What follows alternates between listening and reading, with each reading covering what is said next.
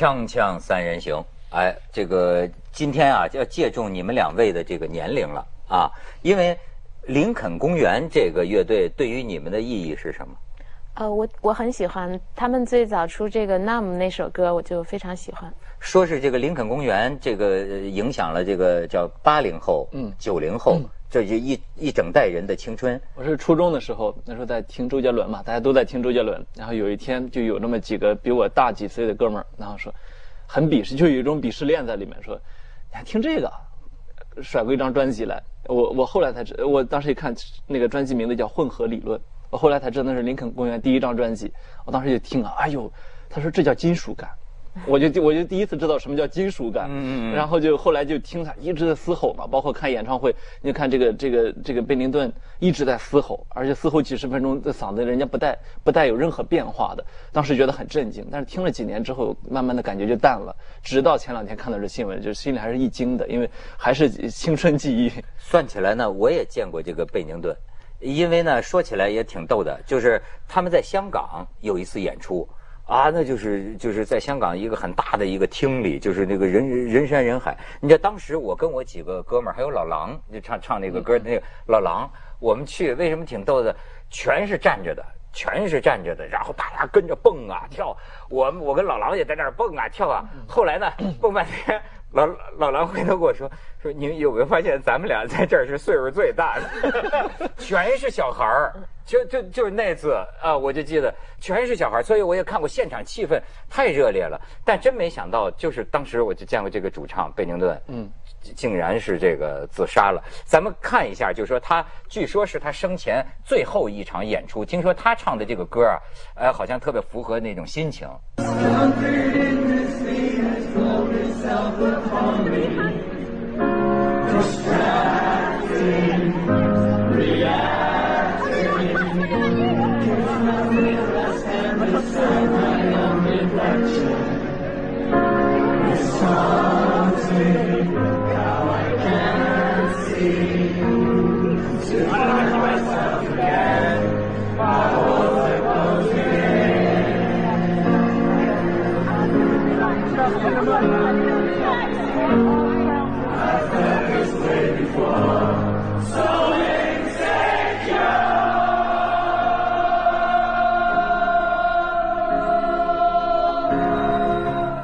你说你也喜欢音乐哈？哎，你觉得摇滚乐是什么？就其实是我呃，我们我这就暴露年龄帖嘛，就是我们上初中的时候有一个。情况跟这很像，是 Nirvana 那个时候也是影响我们最大的，对对，影响我们最大的是 Nirvana，然后 Kurt Cobain，然后对，然后甚至包括更早一些的那个 Beatles，呃，然后所以所以实际上这个里面就就是一个一个很大的一个 question，就是其实这些摇滚乐的话，它是一个就是对内心的一个情绪的一个非常好的一个描摹，所以它为什么这么打动人，是因为它很多时时候。用一个很很很很炸裂的一种感觉，把人的那种呃复杂的一个焦躁的一个不安的一个情绪演出来，但是他也有那种突然进入一个很很安静的一种这个唱，然后是能把那个心里面最柔软的一些呃伤痛的东西唱出来，所以呢，他其实是呃。还是抓住的就是人的那个情绪上面，跟整个跟人的这个内内心中的一切的痛苦、焦虑、不安、迷茫、躁动和和一些。偶尔出现的这样的温柔，相相相完全契合的一种音乐形式，所以那包括死亡和黑暗，对对，然后恐惧，像这样的一些呃，这个这个情绪是用音乐的形式来表达出来的，所以那其实可能这些作者他们嗯是是是被这样的一个情绪本身所裹挟最重的一些人，他们的音乐呢是他们的一个表达方式，是他们的一个出口，一个呃。对自己生活的某种嗯战斗，但是可能再强的战斗也都有这个站不下去的一天。那你们作家为什么还活着？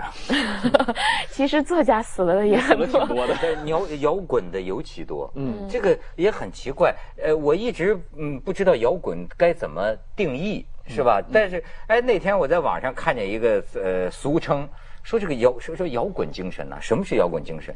说说就是吐槽，他他是永远的不满，嗯，永远的这个你看所有的就是呃揭示这个黑暗，这个愤怒，而且这个是好像呃，你比如说这个林肯公园这个，呃，说是跟年轻人特别有共鸣，对，哎，你觉得共鸣在哪儿？我我我觉得，因为其实摇滚它没有一个标准定义，但是如果要我说到，它其实是青年人的复杂情绪的一个一个表达，或者说一种宣泄。对我来说，因为青年人的复杂情绪以负能量为主嘛，以负能量为主。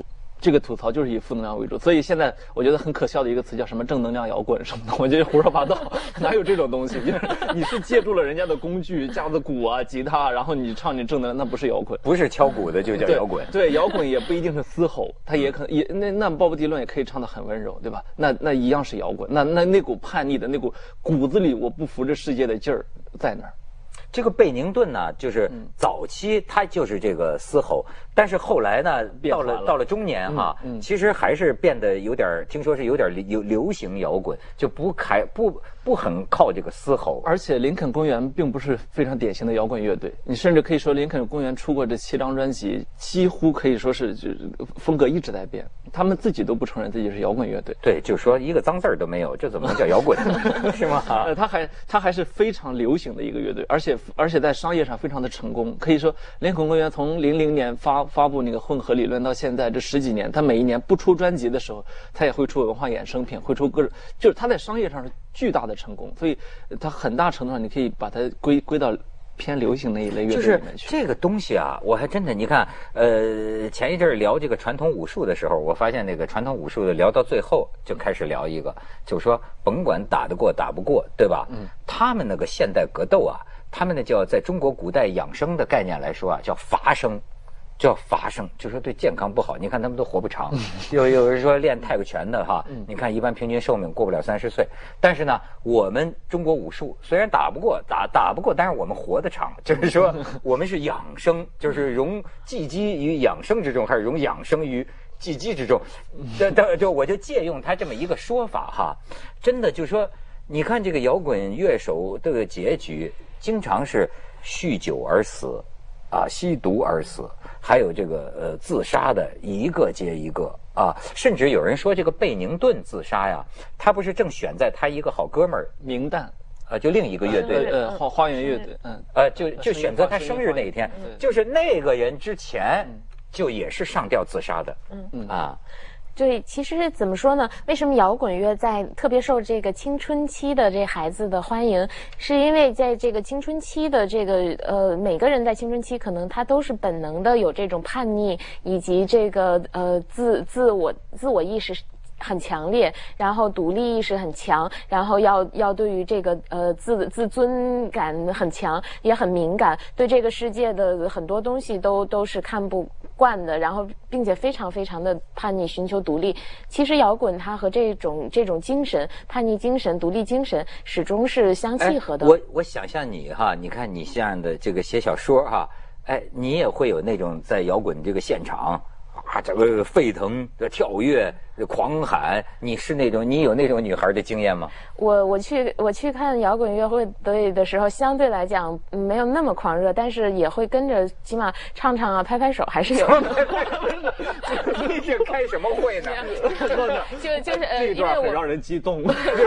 对，因为我们去上次去听是去听 Nightwish，Nightwish 那个是速度金属，是是北欧那边的一个乐队，然后呃。就是现场没有 Linkin Park 那么的，就是就是全全场都在蹦跳，大家还是都是在头上挥手，在跟着跟着唱，所以就就基本上这个现场就这像看五月天演唱会啊。对，但是但是那个 Nightwish 本身还是非还是很挺令人激动的。就你不要说它不一定是负能量，嗯，其实有的时候也许它引出了你的负能量。对，就你比如说，你看你像 Beatles。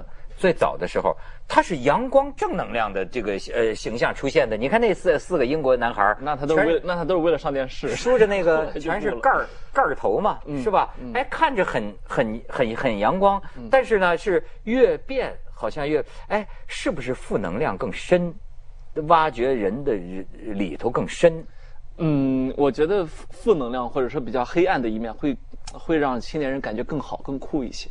会会感觉更深沉一些。你知道，一个人自我感觉很深沉的，那感觉特别棒，哪怕一世独立，感觉都很棒。嗯，一世独立。那个，然后另外也有一个是说，当人在一种比较不不不好的心境当中的时候，他的一个是倾诉欲、创作欲和沟通欲等等都会更强一些。可能就是特别特别生活特别满足的，可能呃吃完饭睡觉去了就就很满足了。但是你如果感受到了那种很强烈的痛苦、压力和这个和和一种 fighting 的这样的一个一个情绪在的话，那么他的创作力也很强。他的这些受众如果在这样的情绪里面的话，他对于这些作品本身的这个这个呃感受度和和喜爱也会越强。所以那其实是呃就是没有没有这种痛苦的这个这个情绪在的话，可能很多人他也。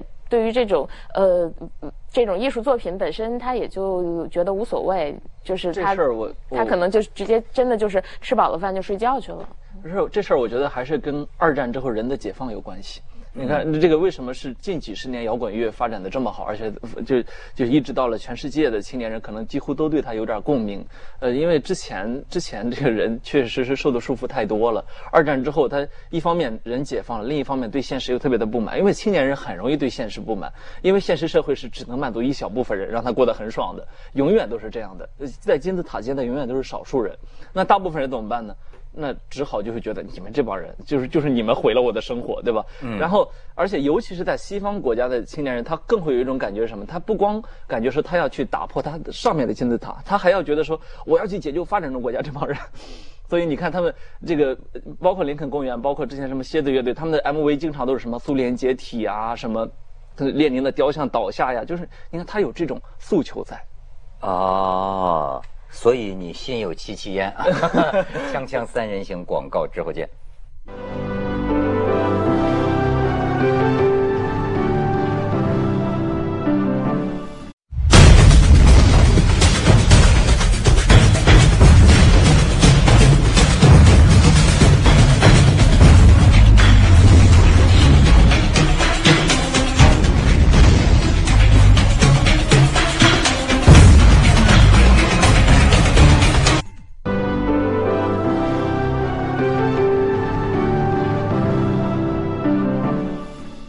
有时候我想到一些这个摇滚乐手这种不幸的下场吧，就是说，当然，甚至也有人觉得，对于自杀呀，也可以做哲学式的研究。你比如说，你看，我看贝宁顿的有些朋友，就是说，当然我们不希望他自杀，但是呢，他选择了自杀。呃，他的有的朋友还会说，那是他的选择，他自由了，或者说他。自杀也要有勇气的，等等这么一些说法。但是我不管怎么说，咱们这个俗人看起来就是这么一个结局。包括你看这个呃，这个约翰列侬最后这么给给给给歌迷一枪打死了。你这有时候我觉得，哎。他们这些结局真是有点燃烧自己啊，燃烧就把自己当根蜡烛给点了，嗯，就燃烧自己，给了别人精神。嗯，其实你要说中国的这个，要说中国年轻人喜欢 Linkin Park，包括喜欢很多摇滚呐，我倒觉得还真的是拓宽了一些这个人性和感受的这个范围和深度。嗯，因为咱们过去这个民歌传统、情歌传统。太强了，是吧？全是小城故事，咱是那个调调卡拉 OK，没歌词儿就就不叫歌了，对吧？但是呢，你看西方的这些啊，我就觉得，哎，你像我们这个岁数的人啊，当年我们崇拜的，要不说那个，就说我跟老狼去这林肯 park，我们觉得是岁数最大的。实际那个时候震撼我们的是呃七八十年代的那种摇滚乐队啊。我觉得 Linkin Park 某种程度上，它延续了一些精神。什么精神呢？就是咱们现在一般人听歌啊，喜欢听好听的，嗯，就像喝糖水哎，喜欢听好听的。可是你看，我记得那个时候我们比较崇拜的是平克·弗洛伊德 （Pink Floyd）。嗯，Pink Floyd，哎呦，他那种啊，都是那种你觉得他是摇滚的交响乐。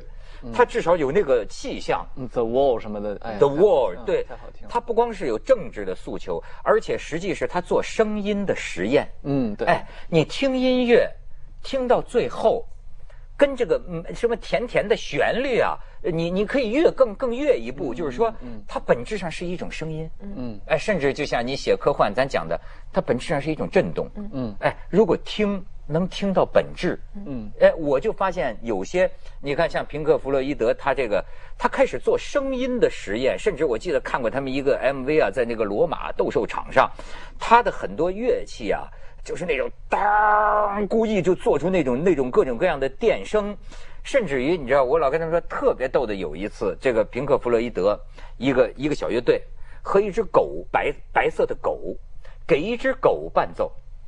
完全是若合符节，这狗啊一直在叫，但是他们完全跟得上，就跟着这个狗，哎呦，太太妙了，你知道吗？就是，而且你看，呃，就是你比如说咱咱刚才就讲这个约翰列侬，最早其实是流行的，对他们几个，哎呀，万千都歌迷都喜欢，后来呢？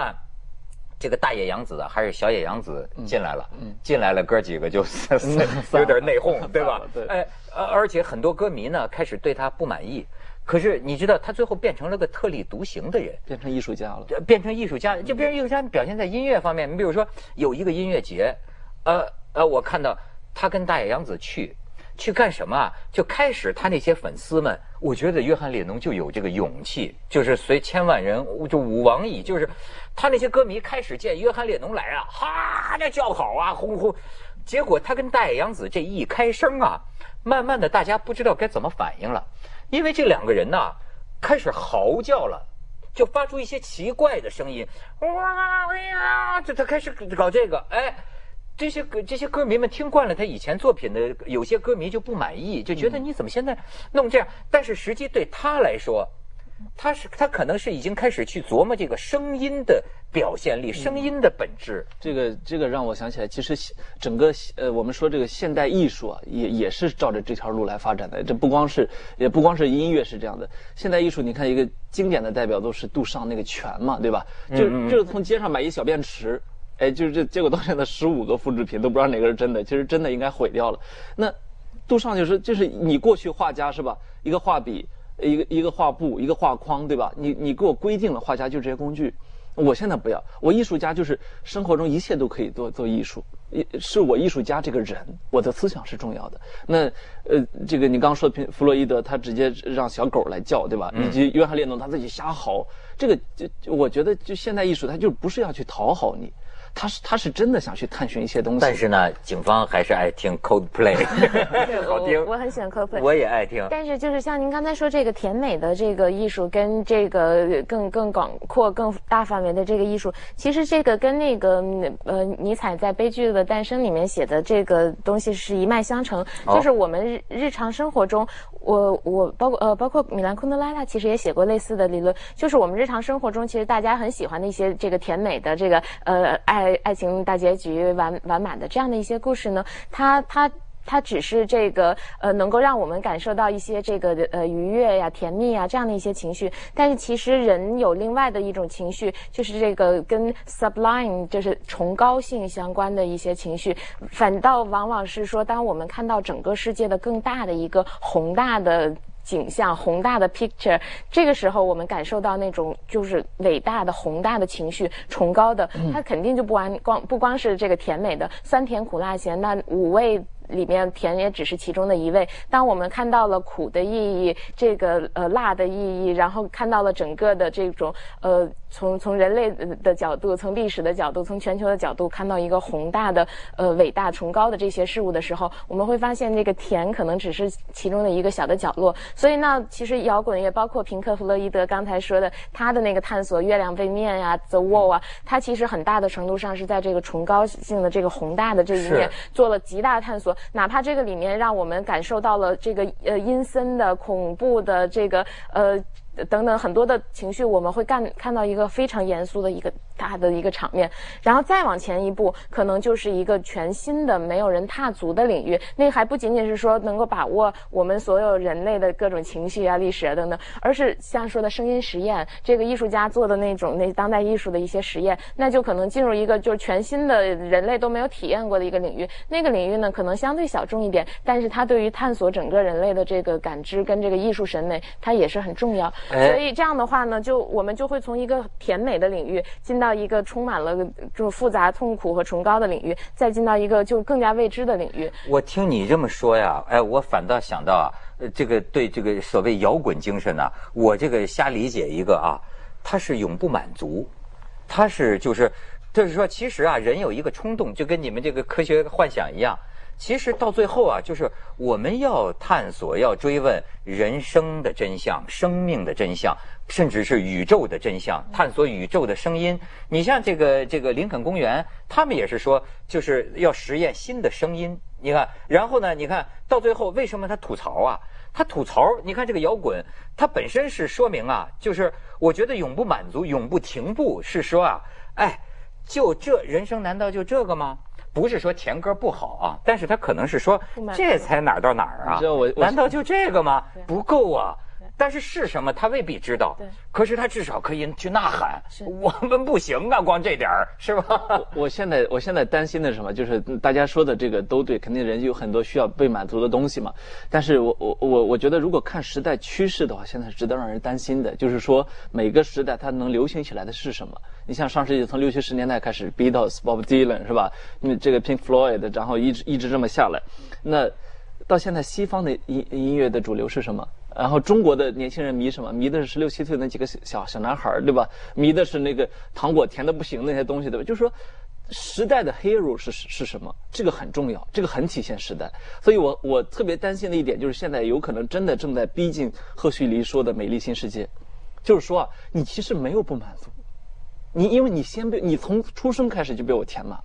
你出生开始就被我我的这种娱乐工业的东西把你填满，那你跟你这代年轻人跟你说什么吐槽啊，青年人的不满情绪没有？从从睁开眼睛到闭上眼睛，都是手机或者不同的电子屏幕上迎合你的东西。嘻哈呢？不是电视上都搞起嘻哈了？那个嘻哈也，我觉得都很嘻哈。他们我听他们说嘻哈不能上电视是吗？啊，是吗？正能量嘻哈可以，正能量正能量嘻哈。没有，但其实是这个怎么说呢？有有的时候这一个时代的呃最。最多的、最最多的人喜欢的东西和这一个时代经过了很多年之后被人记下来，对，这其实是两回事儿。对对，哪怕是我们现在说的某一个时代的这个一个很伟大的一个乐手，其实可能在他那个时代也不是当时最大最流行化的。Beatles、Bob Dylan 还是那个时代最流行的那个那个不一样。对，可能这这就是当然了，就是说不管什么样的歌喜欢都无罪，是吧？那当然，这个喜欢都无罪。但是呢，好像。还可以有点不满足，对对，那个锵锵三人行，广告之后见。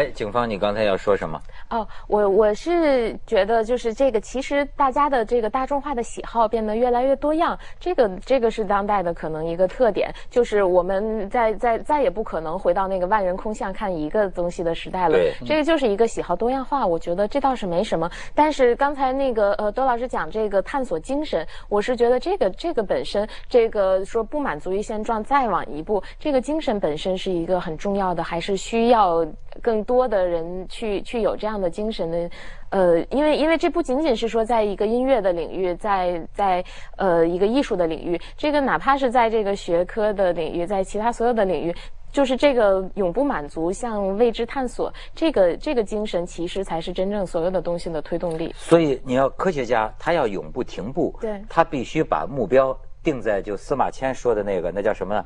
究天人之际。是吧？通古今之变，就是你必须就是你的好奇心在于我得搞清宇宙的真相，嗯，否则你的目标小了，你总有一天会停。我 我这成果挺好了，对吧？嗯，我现在很担心这个时代有一点就是是说这个刚才我我完全认可，就是应该有这个探索，有这个对未知的这个渴望，但是我们现在。